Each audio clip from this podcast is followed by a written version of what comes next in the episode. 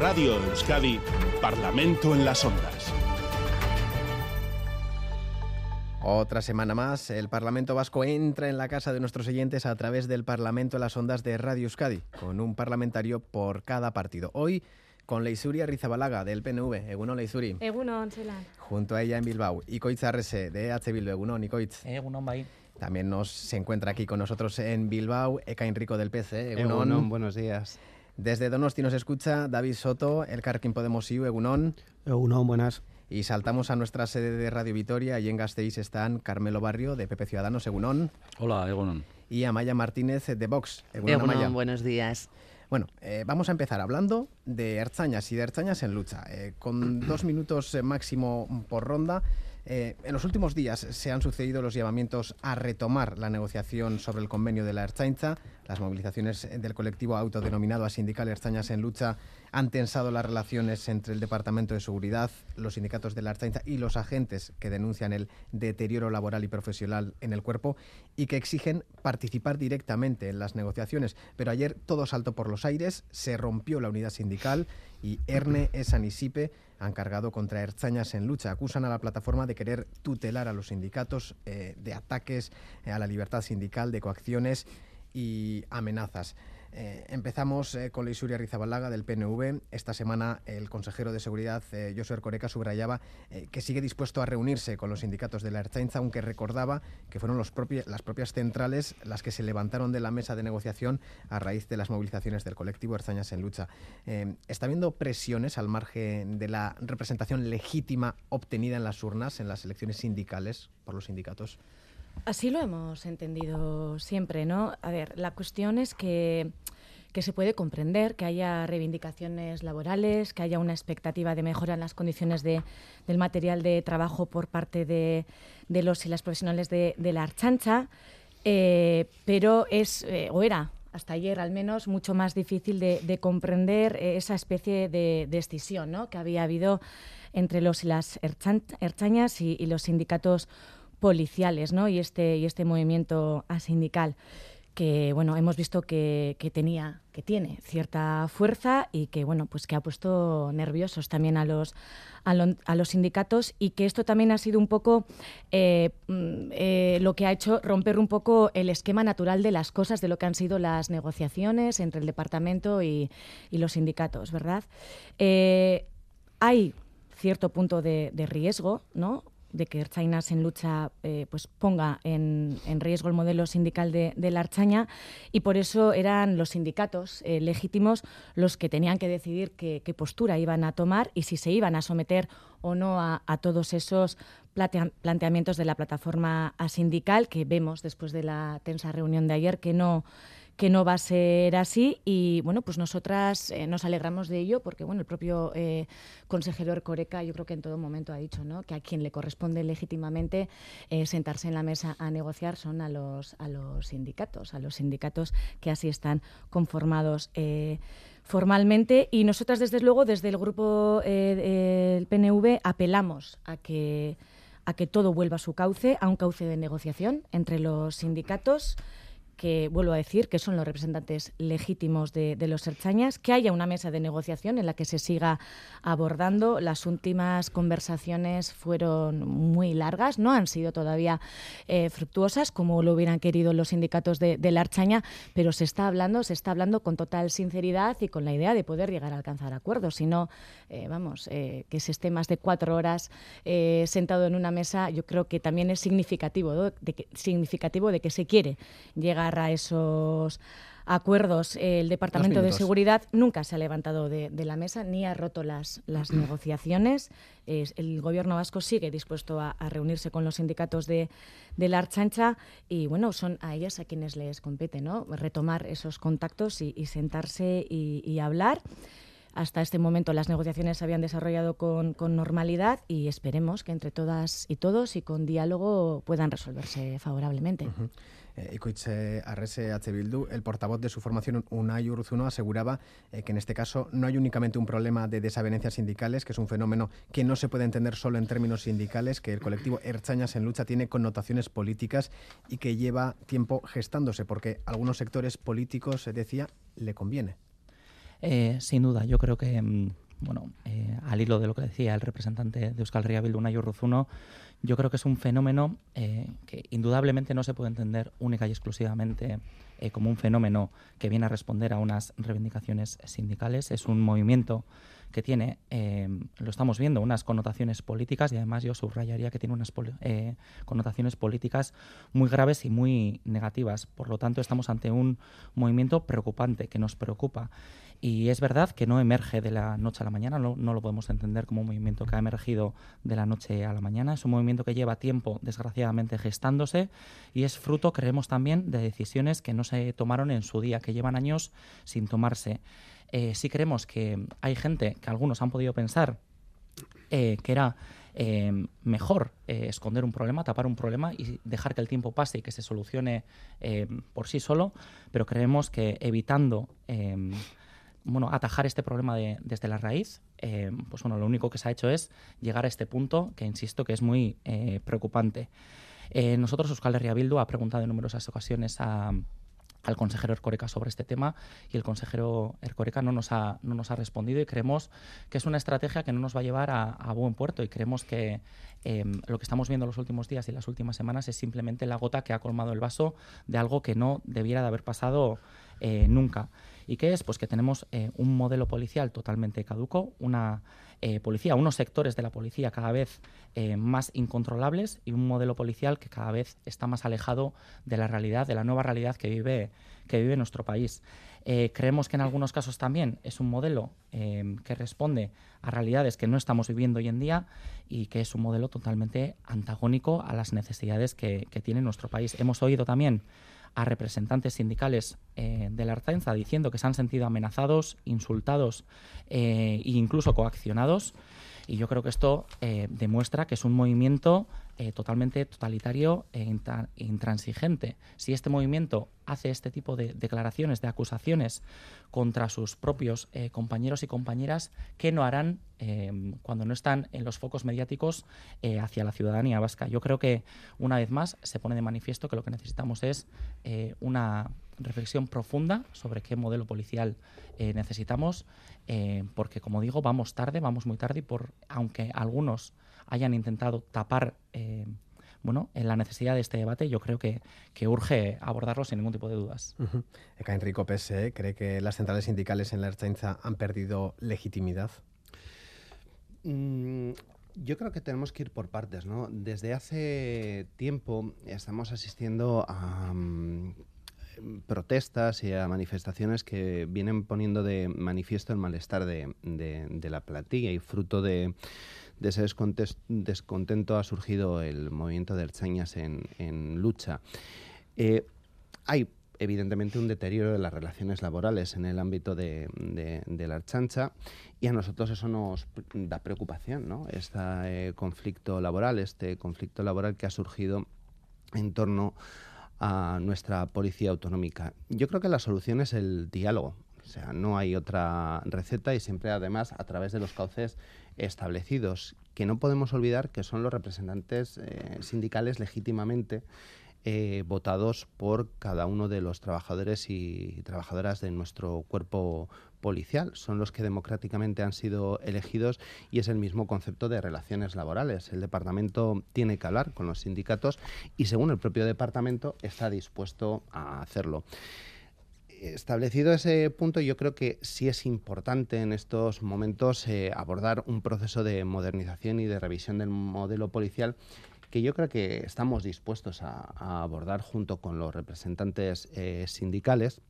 porque es más que necesaria una revisión permanente de nuestro modelo policial y de todos los ámbitos en general, desde la investigación, tráfico, la atención de violencia contra la mujer, porque los cambios en la sociedad, como se decía antes, son constantes y la chancha no puede permanecer al, al margen. El último proceso de revisión se hizo hace ya tiempo eh, con un gobierno socialista. El último convenio, por ejemplo, es del año 2011. Hubo un proceso de, modernización, pero estamos en el año 2023. Yo creo que la solución es el diálogo. El departamento ha expresado públicamente que está dispuesto a abordar ese diálogo y quienes defendemos el diálogo social, la negociación colectiva, no podemos contemplar otra opción que no sea que ese diálogo sea llevado a cabo con los representantes sindicales democráticamente elegidos por los trabajadores y trabajadoras. David Soto, eh, el Carrequín Podemos IU. ¿Es necesario un debate a fondo sobre el modelo policial para superar esta situación? Efectivamente, hay dos planos, eh, aunque están interconectados. Eh, uno es el de las reivindicaciones totalmente legítimas, como bien se, ha dicho por, por, parte de mis predecesores, en relación con las mejoras tanto materiales como salariales del cuerpo policial. ¿no? Y esto al final, bueno, pues la vía de, resolución es la negociación colectiva o por contra es la barbarie. ¿no? Y la realidad es que este deterioro laboral efectivamente también ha sido parte del caldo de cultivo para una cierta desafección del propio cuerpo eh, policial. Pero no solo, quiero decir, yo creo que no es solo eh, lo que tiene que ver con, las reivindicaciones concretas en términos materiales y salariales que debiesen de tener su cauce, como decía, eh, a través de la negociación colectiva, sino que yo creo que también hay, bueno, pues una pasividad por parte del gobierno vasco a lo largo de los últimos años eh, con este caldo de cultivo que se estaba gestando en, la Archaincha, em, convirtiéndose parte, digamos, de, de la Archaincha Em, o empezando a mostrar unos ciertos tintes eh, de jusapolización, es decir, de un cierto modelo ultra, que al final, tratando de, atraer eh, esa desafección de parte del cuerpo policial em, en dirección hacia hacia ese modelo modelo ultra eh, bueno pues pues pues ha acabado eh, despreciando digamos la representación sindical y no y no queriendo digamos eh, un marco de, diálogo ordenado y, con, y con la representación pues legalmente legalmente elegida ¿no? y entonces en este sentido creemos que efectivamente hace falta hacer una una, una reflexión importante con respecto al modelo con respecto a la cuestión de fondo porque si no nos vamos a ir a, episodios como el que se vivió no hace hace una semana en el Parlamento Vasco con, con la nula proporcionalidad y con dobles eh, varas de medir por parte de quienes en ese momento eh, estaban desplegando el dispositivo policial. Y es que pues durante una hora se, se paró eh, el tranvía justo enfrente del Parlamento Vasco, mientras que a otros colectivos que se han em, situado haciendo reivindicaciones frente al Parlamento Vasco, pues se les, se les ha dado estopa a los cinco minutos de intentar parar el tranvía, ¿no? Y entonces esas, esas diferencias, esas varas de medir distintas, esa falta de proporcionalidad eh, y, ese, y esa falta de, interés por acogerse a los marcos de representación sindical por parte de estos ertzainas, por, bueno, pues por parte del Carrequín Podemos eh, Izquierda Unida, nos parece muy preocupante y que requiere una reflexión profunda que no se ha hecho a lo largo de los últimos años y que este es el resultado. Carmelo Barrio, PP Ciudadanos, eh, ¿cree que hay un modelo policial en crisis? ¿Es fruto de una mala gestión? Bueno, pues yo supongo que de esas cosas, eh, habrá que hablar siempre, ¿no? Del modelo policial, como estamos hablando del modelo educativo, del modelo sanitario. Yo creo que, bien, estamos en una sociedad que avanza y que seguramente tendrá que adecuarse eh, día a día. Pero yo creo que la pregunta es, ¿por qué lo ha hecho tan mal el gobierno eh, y el Departamento de Seguridad todos estos años? Es decir, ¿por qué lo ha hecho tan mal el gobierno Urcuyo en relación con sus relaciones con la Archancha? ¿Por qué no solamente esos más de 12 años sin, sin convenio, sino la constante eh, enfrentamiento es decir, entre el departamento y sus profesionales en relación con los recursos, con las condiciones de trabajo, con las revisiones salariales.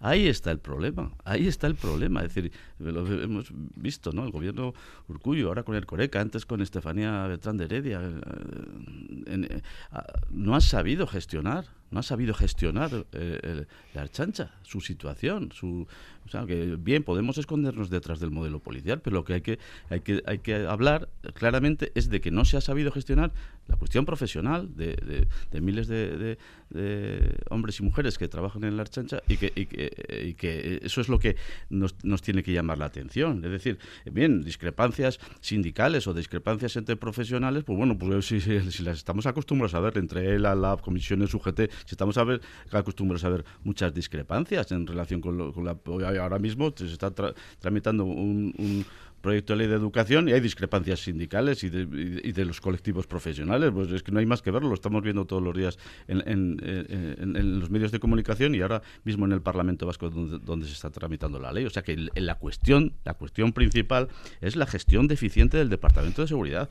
El otro día, o sea, eh, el Coreca arremetía contra, contra los, los profesionales. El Endacari también, el otro día también, pues, muy solemnemente, también eh, parece que les abroncaba, ¿no? No, señor, ese no es el camino. El camino es mucho más diálogo y desde luego ser receptivos a las necesidades que tienen esos eh, profesionales. Hay un, un desencuentro grave, pero además desde hace mucho tiempo entre entre los y las profesionales de la chancha y el gobierno vasco y eso es lo que eso es lo que hay que por, ¿por qué lo ha hecho tan mal el gobierno vasco en relación con la seguridad ese es el, elemento fundamental Amaya Martínez de Vox eh, este este conflicto es fruto de un modelo policial fracasado ¿cuál es la razón?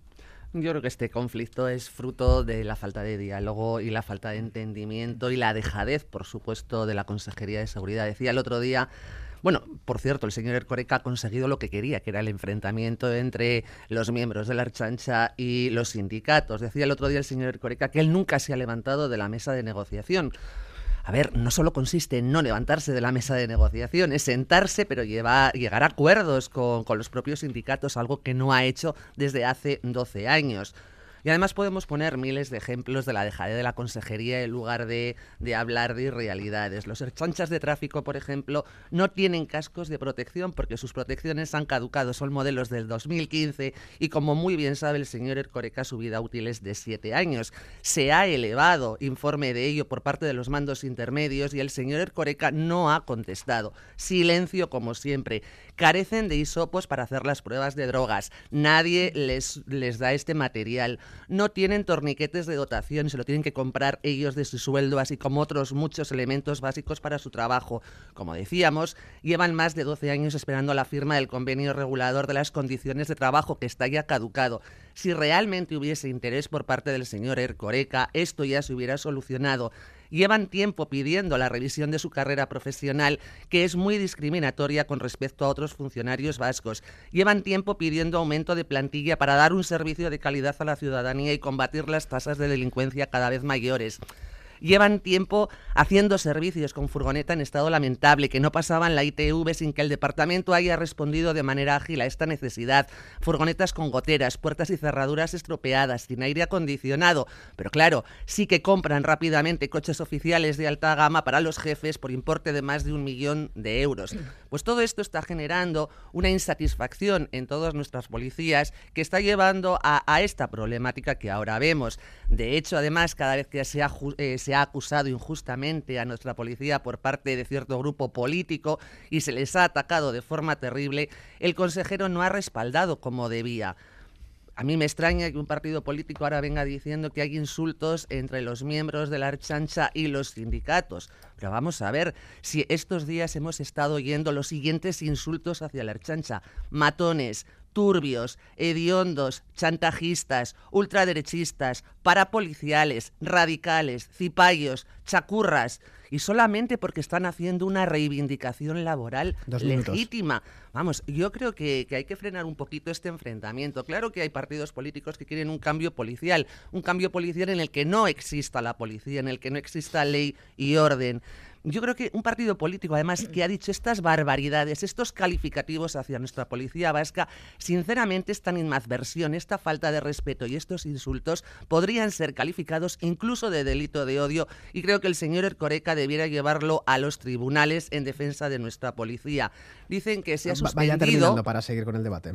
Eh, no, no, simplemente decían que se ha suspendido eh, el, tranvía. Claro que sí, pero es que en otras concentraciones de otras empresas también se ha suspendido. El 2 de junio, el 25 de mayo, el 20 de mayo, el 8 de mayo, nadie ha protestado. ¿Qué pero pasa explica el trato diferente que se dio a, uno, a unas y a otras. No, no, no, no, no. El trato fue el mismo. Lo que pasa es que tuvieron que paralizar el tranvía porque había una gran aglomeración de gente con la que no se contaba. Incluso los propios trabajadores del tranvía dijeron que era fundamental hacerlo para evitar evitar cualquier problema. Lo que pasa es que, claro, en este sentido no les interesa defender a la Archancha, Seguimos. pero vuelvo a repetir que ha sido igual en muchas ocasiones y ningún grupo político ha protestado. Vamos a intentar ajustar los tiempos para, para seguir con el debate. El Leisuri Arrizabalaga, ¿lo ha hecho tan mal el Departamento de Seguridad como decía Carmelo Barrio? Pues no, eso no es cierto. Rotundamente no.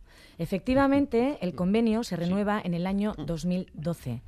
Pero desde entonces se han negociado y acordado mejoras para la plantilla y se ha modificado en varias ocasiones además el convenio de relaciones laborales.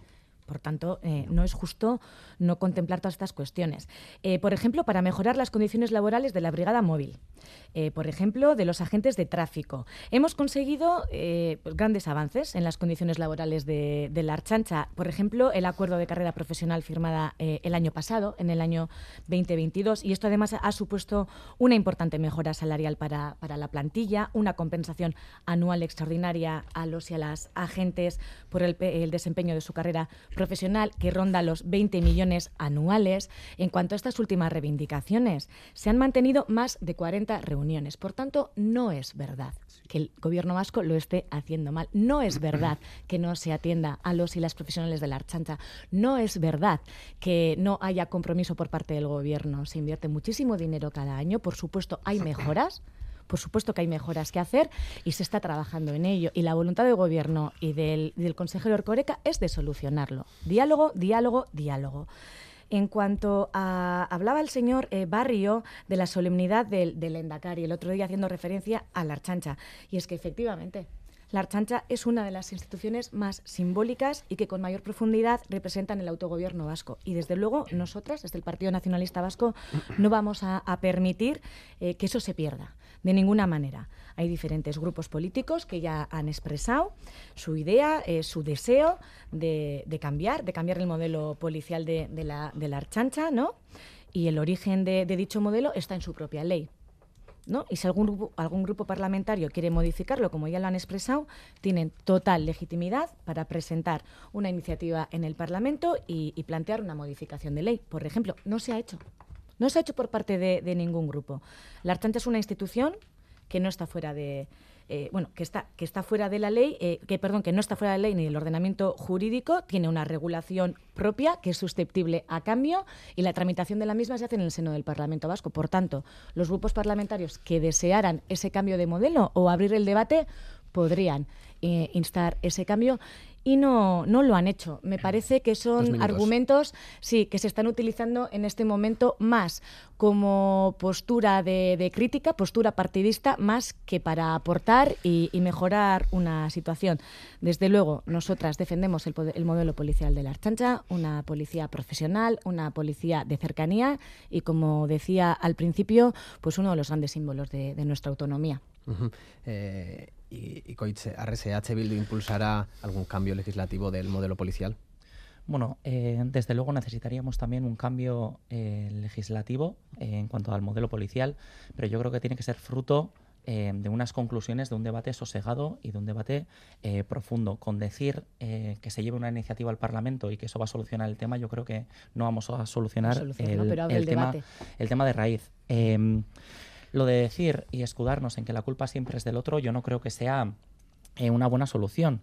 Eh, es más, esto lo que hace es eh, poner una vez de manifiesto eh, que el gobierno vasco con ciertos temas hace la del avestruz. Es decir, no pasa nada, que pase el tiempo y que se solucione per se eh, como si esto fuera una cosa coyuntural que ha ocurrido de un día para otro. Yo creo que eh, las actitudes de ciertos sectores de la Arzainza eh, cada vez son más violentas, son más descontroladas y son eh, totalmente gratuitas, eh, no, no se adecúan a la realidad que vive nuestro país. Y lo hemos visto, por ejemplo, en la actitud que ha tenido la Ertzaintza eh, delante o frente a ciertos desahucios, o la actitud que ha tenido la Ertzaintza, eh, o la poca deferencia que tiene con la ciudadanía que quiere comunicarse con la Ertzaintza en euskera, o con las diferentes actitudes que tiene la Ertzaintza en cuanto eh, a la gente eh, que legítimamente ejerce su derecho eh, a la huelga o se moviliza en las calles. Yo creo que estamos ante un modelo policial caduco que necesita de revisión y eso, eh, desde luego, no solo, no solo se soluciona con una iniciativa parlamentaria. Por tanto, yo creo que tenemos que calmarnos todos y todas, fruto de un debate sosegado deberíamos de, llegar a unas conclusiones de país, sin duda, eh, y a un acuerdo de país también en esta materia. En otras materias lo estamos consiguiendo, lo hemos conseguido ya, y creo que esta materia también lo necesita. Necesitamos un modelo policial mucho más cercano, que en vez de alejarse de la ciudadanía, se acerque a la ciudadanía y que pueda responder eh, a los retos que tenemos eh, también como país, porque no podemos seguir con un modelo policial eh, de hace años cuando estamos en el 2023 y los retos de la ciudadanía vasca y los problemas de la ciudadanía vasca sin duda han cambiado. Y Euskal Herria Bildu, por supuesto, quiere participar en ese debate, quiere participar en ese debate para que todos y todas podamos tener otro modelo policial, como digo, de confianza, de cercanía y que responda a las necesidades que tenemos como país. Uh Enrico. Voy a empezar por lo que no estoy de acuerdo eh, de las cosas que han comentado Ikoitz y, y, Leisuri y luego iré a algo que creo que sí podemos estar de acuerdo los, los tres. Eh, con respecto a la Ertzaintza como cuerpo plenamente democrático, yo no estoy de acuerdo que no lo sea. O sea, lo es. Lo es y sus actuaciones se ajustan eh, a derecho y además en cualquier Estado de Derecho, cuando una actuación no se ajusta a derecho, uno puede acudir a los tribunales y de forma normalizada los tribunales en ocasiones le quitan la razón a la archancha, se la dan al ciudadano como a cualquier otra eh, policía. ¿Ese es un elemento de, distorsión democrática? No, no lo es. En ocasiones hay actuaciones que se exceden en cualquier ámbito eh, policial que evidentemente tienen que ser censuradas por los tribunales y así son, pero no son ni mucho menos la gran mayoría. Es decir, no estamos hablando de una situación en la que la eh, identidad democrática de nuestro cuerpo policial esté en duda. Y eso yo no lo puedo compartir.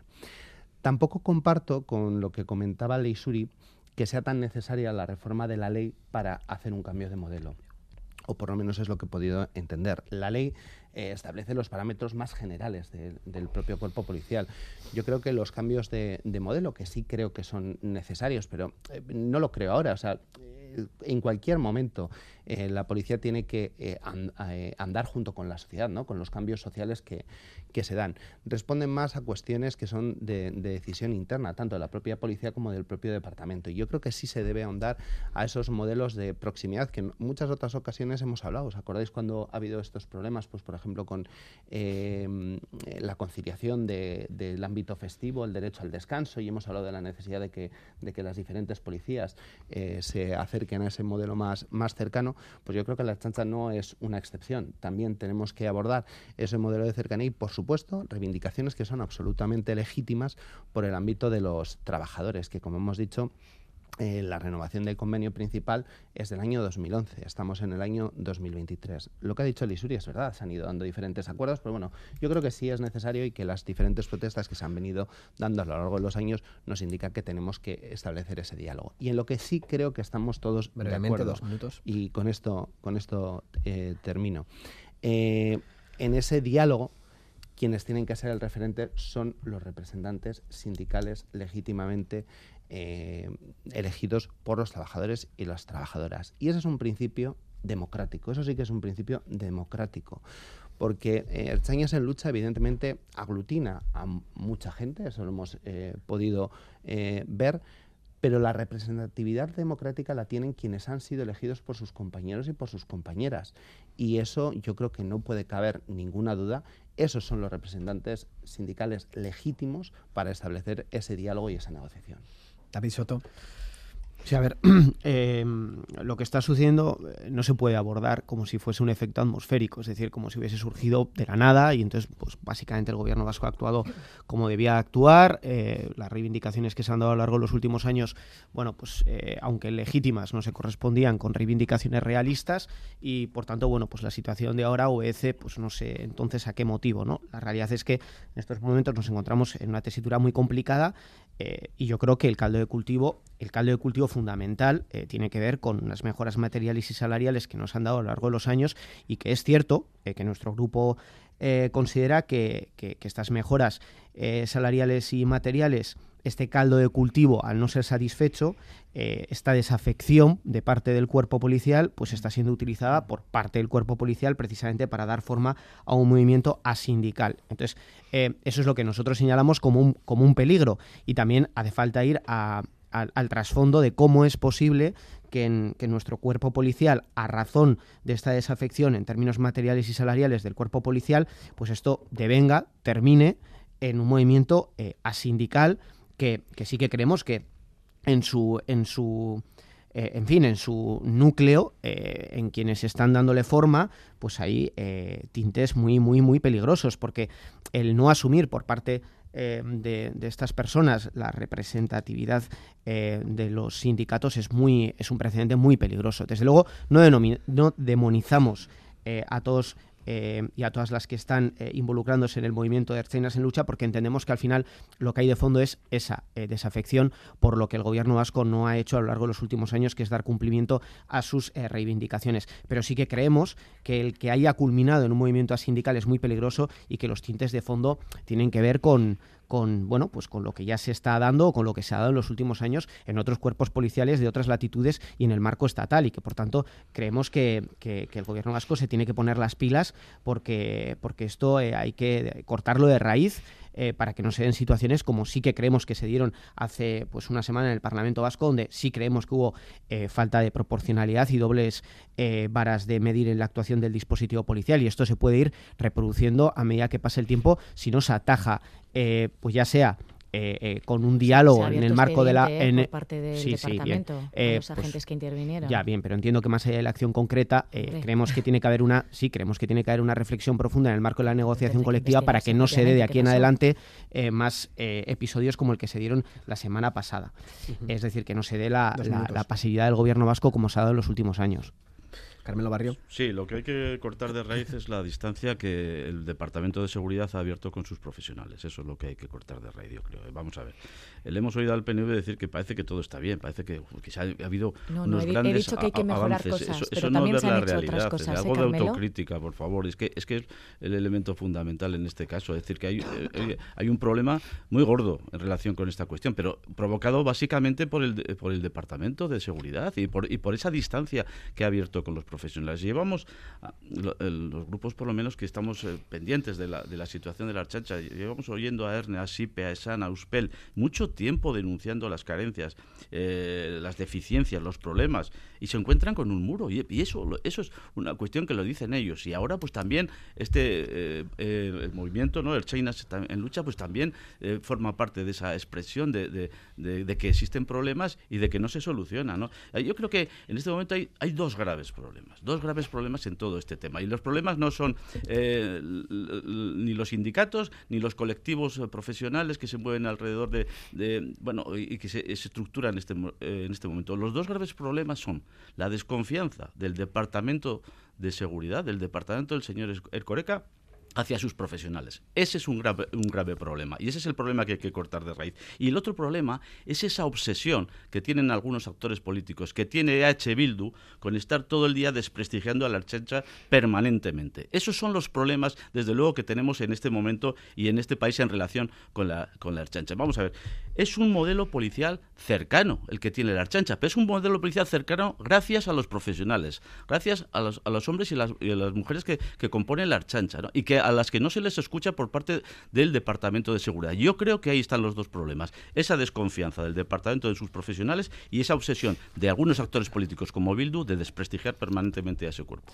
Terminamos bloque con Amaya Martínez. Bueno, yo creo que esto, como veis, suscita un amplio debate. Sí que hablamos de que eh, los sindicatos, eh, la mesa sindical es importantísima, no se puede salir de ella. Yo creo que cuando unos sindicatos no responden también. Yo creo que hay que hacer autocrítica de todo. ¿Por qué se ha echado los trabajadores a la calle? Quizás es porque los sindicatos están politizados y no están defendiendo a los empleados como deben. Hemos visto, ya te digo, eh, la legitimidad que tienen todos los trabajadores a poder protestar, sean de la empresa que sea, también de la Erchancha. Hemos visto trabajadores que han puesto hogueras en la calle. Hemos visto trabajadores que han quemado contenedores. No ha pasado nada. Decían que, que no han cumplido con el protocolo de la concentración estos Erchainas por Dios. Claro que han cumplido y además han cumplido obedientemente. Y me parece preocupante que haya un partido político como Bildu, que personalmente lo acabo de oír, que diga que nuestros erchainas son violentos y descontrolados y nadie le haya dicho nada a, este portavoz. Nuestros erchainas son unos grandísimos profesionales, se juegan cada día su integridad para llevar el dinero a su familia, igual que hacen el resto de trabajadores, y tienen derecho a la huelga igual que los demás. Claro que es un modelo de policía cercano, tienen que tomar decisiones, tienen que obedecer a sus mandos políticos, claro que lo tienen que hacer. Y les recuerdo que la Archancha es la tercera institución con mayor reconocimiento por parte de la sociedad. Creo que tal mal no lo están haciendo. Y sí que lo que encomiendo es al señor Ercoreca que dialogue con ellos, llegue a un acuerdo en base a unos objetivos necesarios con una problemática que ya he enunciado en mi primera intervención, que tienen con muchos puntos que he enumerado, y me parece que no tiene tanta afinidad al acuerdo ni al diálogo el señor Ercoreca. He de recordar que el próximo viernes teníamos un pleno de control y el señor Ercoreca no va a estar. Quizás es porque le dé miedo también afrontar todas estas problemáticas que íbamos a llevar la oposición. Creo que hay que, hay que hacer un amplio debate de todo esto y hay que dar eh, un poco de seguridad a nuestros cuerpos y fuerzas de seguridad del Estado y sobre todo no llegar al insulto en el que muchos grupos políticos, en este caso EH Bildu, llega con ellos. Bueno, pues avanzamos con más materias en este debate. La Ley Vasca de Educación continúa su tramitación en el Parlamento Vasco. Esta semana se han llevado a cabo distintas comparecencias ante la comisión correspondiente. Han sido una treintena de asociaciones, colectivos, instituciones, personalidades del mundo de la educación, la cultura, la lengua. Eh, Leisura Rizabalaga, entre las comparecencias, la de Euskal Gintzaren Conceyua, que ha asegurado que la mayor carencia de este proyecto de ley es la falta de definición y concreción sobre el camino de seguir, el camino a seguir para que el euskera se convierta en eje del sistema educativo. Una opinión que pone de relieve las discrepancias sobre los modelos lingüísticos.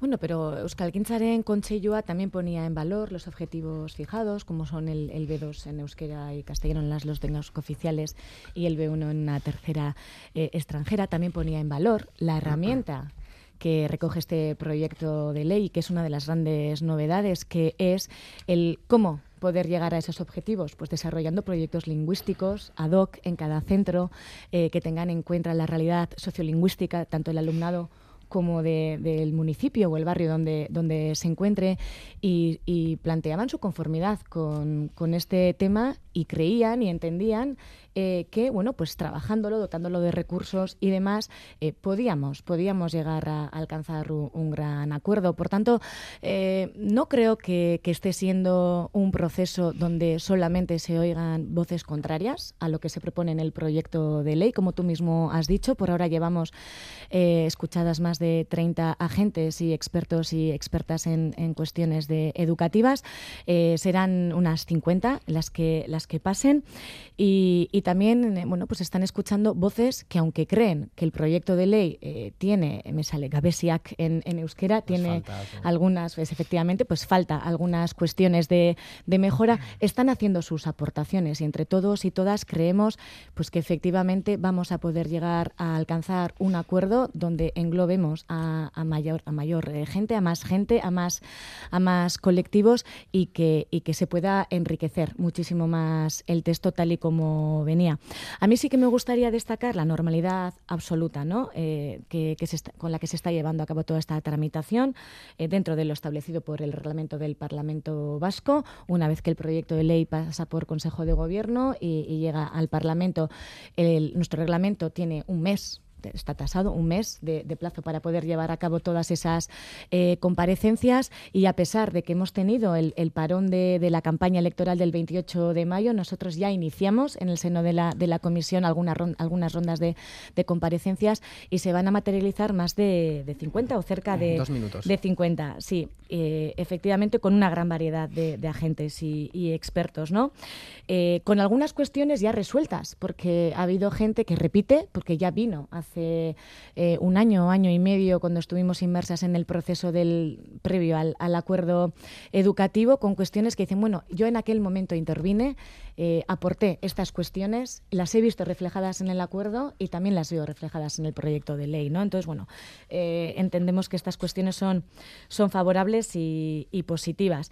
Y en cuanto al tema de la cuestión lingüística, yo creo que se le está dando más importancia por parte de algunos grupos eh, políticos o de algunos medios del que de verdad tiene.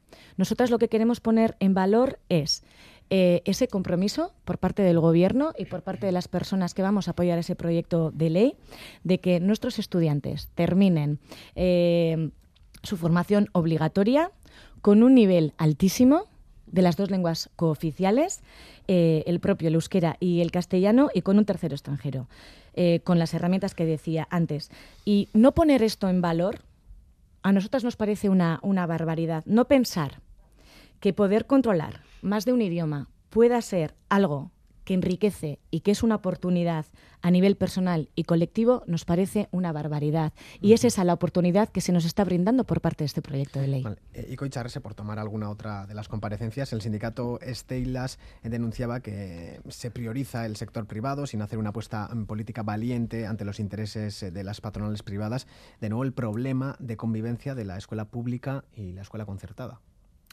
Eh, sí, así es. Eh, yo creo que el sindicato Estelas, con toda legitimidad, expuso sus preocupaciones en, este proceso de elaboración de, la ley, como ya lo hizo también en la elaboración del acuerdo educativo. Yo querría resaltar que el pasado 7 de abril el 90% del Parlamento apoyamos eh, un acuerdo educativo de bases que fijaba, que fijaba un mandato al Departamento de Educación y este em, ha remitido al Parlamento eh, un proyecto de ley que tiene como base este acuerdo educativo, eh, que tiene Mm, bueno, que tiene eh, que mejorar ese proyecto, por supuesto, y en eso estamos, ¿no? En eso está eh, el Parlamento ahora mismo. Ha dicho la compañera Leisuri también que hemos, eh, han pasado ya por el Parlamento 30 agentes, 30 expertos y expertas en materia educativa. En el acuerdo educativo también pasaron más de 90 y ahora lo que a nosotros y a nosotras nos toca es escuchar qué es lo que opina la comunidad educativa. una vez terminado este proceso, veremos Em, si se adecuan todas esas reivindicaciones de la comunidad educativa a lo que ya acordamos en el pacto educativo y única y exclusivamente lo que tendremos que hacer es mejorar el texto, porque yo creo que todos y todas lo que queremos es... Em, bueno, transformar nuestra educación, que nuestra educación eh, mire a futuro y para eso también necesitamos eh, una nueva ley. Yo creo que también hay que subrayar que la ley eh, no es el único instrumento que tenemos para la transformación de nuestro sistema educativo, que una ley le va a dar un marco a todas esas políticas educativas que queremos llevar a cabo eh, mirando a futuro, pero que no va a ser el, único instrumento. Eh, pero sí va a ser uno de los instrumentos más importantes. Eh, nuestra obsesión siempre va a ser que esta ley sea el fiel reflejo del acuerdo educativo y que tenga el mayor número de consensos posibles. Eh, los agentes que tienen sus quejas, que tienen sus preocupaciones con este proyecto de ley son totalmente entendibles, pero yo me reafirmo en que este proyecto de ley eh, marca unas bases positivas para poder iniciar eh, un trámite parlamentario que, ya hemos iniciado, siempre teniendo en cuenta cuatro pilares fundamentales que tenía o que eran nucleares en el acuerdo educativo. Uno de ellos era cuáles son las condiciones que van a cumplir eh, los centros concertados para poder eh, prestar el servicio de educación. Esas condiciones tienen que estar reflejadas en el proyecto de ley lo mejor posible o por lo menos como estaban en el acuerdo educativo. Otro de los temas, como se ha comentado ya, es el tema de las lenguas. Eh, ¿Qué perfil de salida tiene que tener el alumnado eh, en las dos lenguas oficiales, en el euskera como lengua propia y en una tercera lengua? Eh, también tiene que solucionar el tema de la segregación, es decir, queremos un sistema educativo inclusivo y este proyecto de ley tiene que darle normativa a todo ese tema de la inclusión y de la no segregación.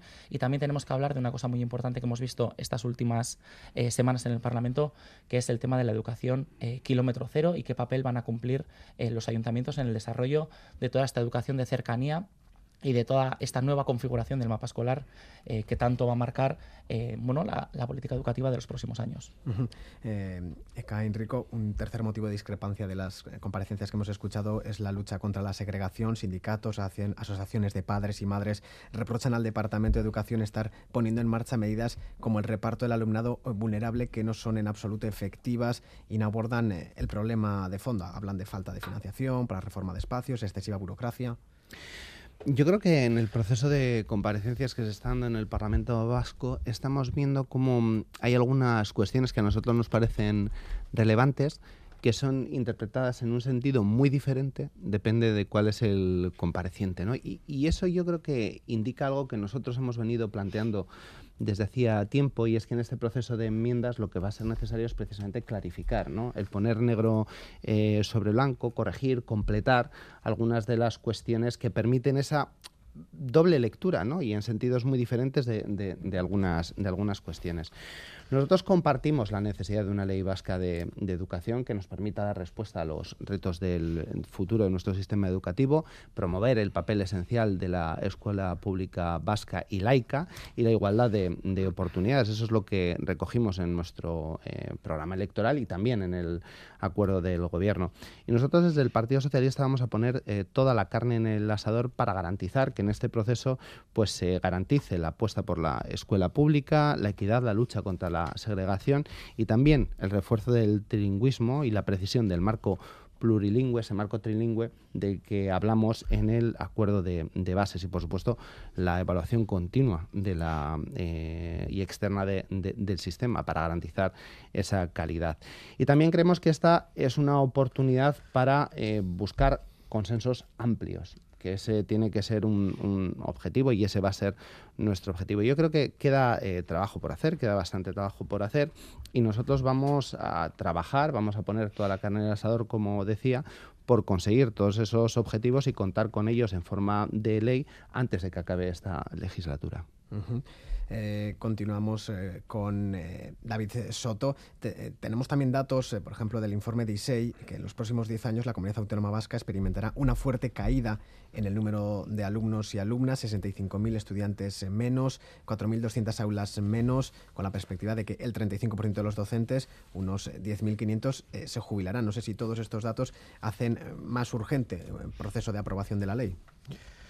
Bueno, en nuestra opinión, eh, lo que en estos momentos se está abordando en el trámite parlamentario del proyecto de ley, eh, desde luego el proyecto de ley en sí mismo no es reflejo del pacto educativo del acuerdo de bases eh, que se mencionaba anteriormente. No es lo mismo garantizar oferta educativa con financiación pública que garantizar la oferta pública. Aunque parezca un trabalenguas, es muy sencillo de entender. No es lo mismo financiar Osakidecha eh, que financiar las externalizaciones de Osakidecha. En nuestra opinión, además, eh, teniendo en cuenta la sobreoferta eh, que se va a dar precisamente por lo que mencionabas respecto a la cuestión demográfica en nuestro país, tenemos que hacernos una pregunta evidente que es qué se prioriza, si la educación pública o la educación concertada en lo que respecta a lo que fue un compromiso en el pacto educativo, en el acuerdo de bases, que era ampliar el perímetro de la pública, es decir, que se garantice sí o sí, sí o sí, en cualquier municipio que exista oferta pública, no oferta financiada desde lo público, sino oferta pública. Y eso en estos momentos no se está garantizando en el proyecto de ley eh, que se nos ha presentado. Eh, de hecho, consideramos, y así se ha reflejado por parte de algunos comparecientes, que el término, el concepto Servicio Público Vasco de Educación no lleva más que a una indefinición y especialmente a la confusión, porque no se puede tratar eh, como lo mismo a lo que no es lo mismo.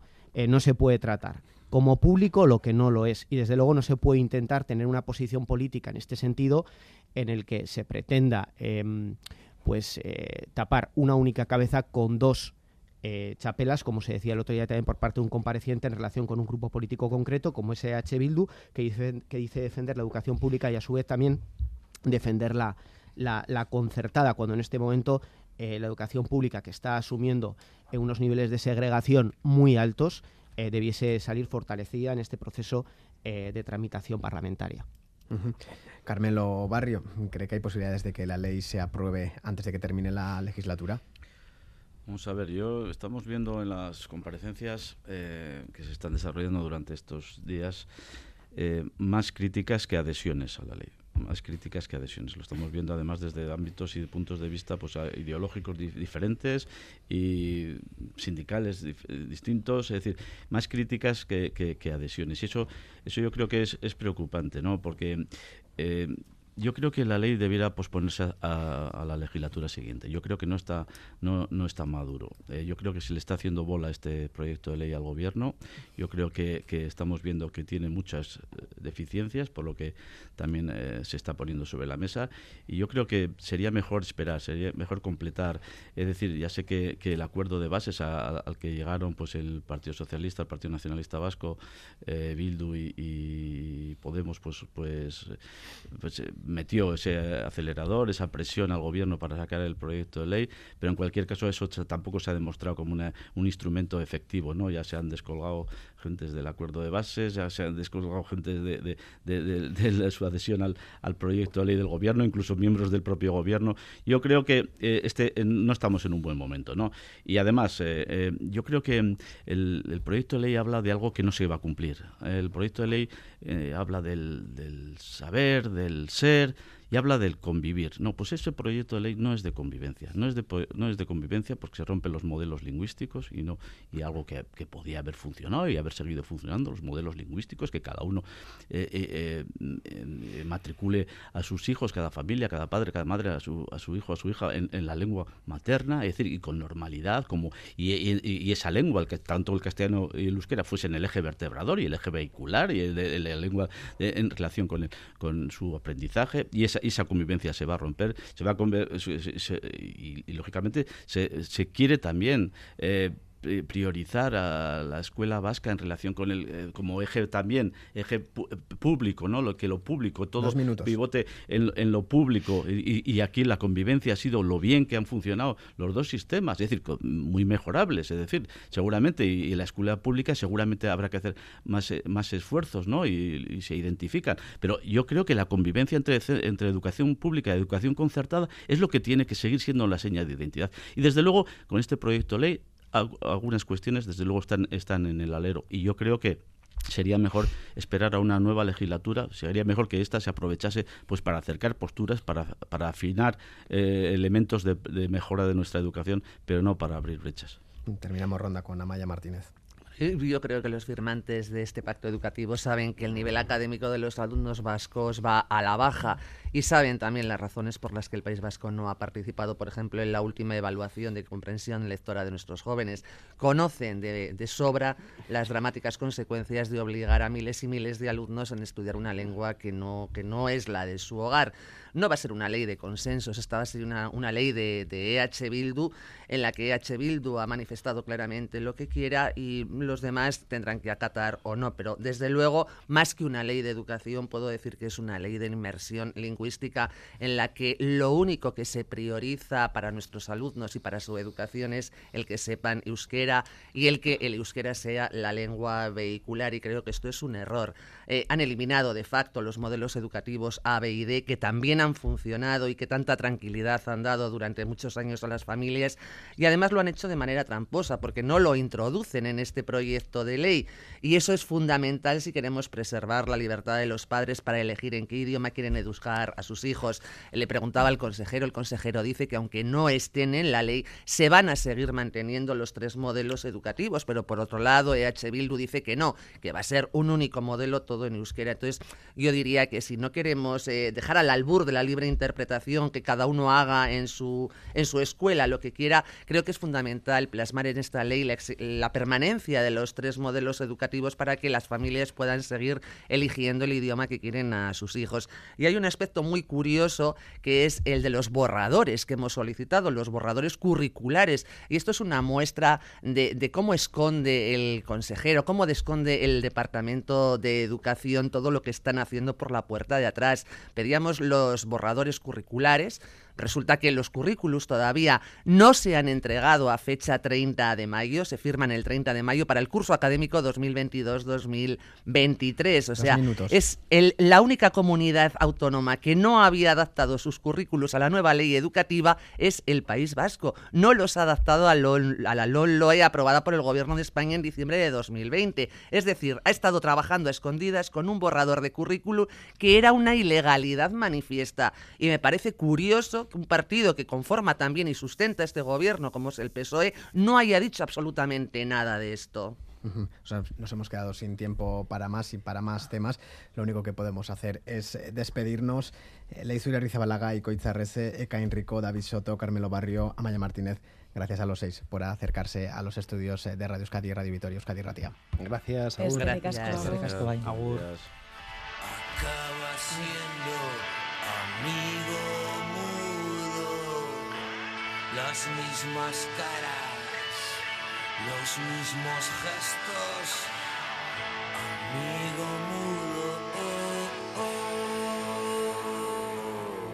Quiero ser más rápido que ellos, echar todo a perder, un día tras otro y un buen rato después, saber llegar a... Nos despedimos aquí, nos volvemos a escuchar a las 2 de la tarde. Gracias.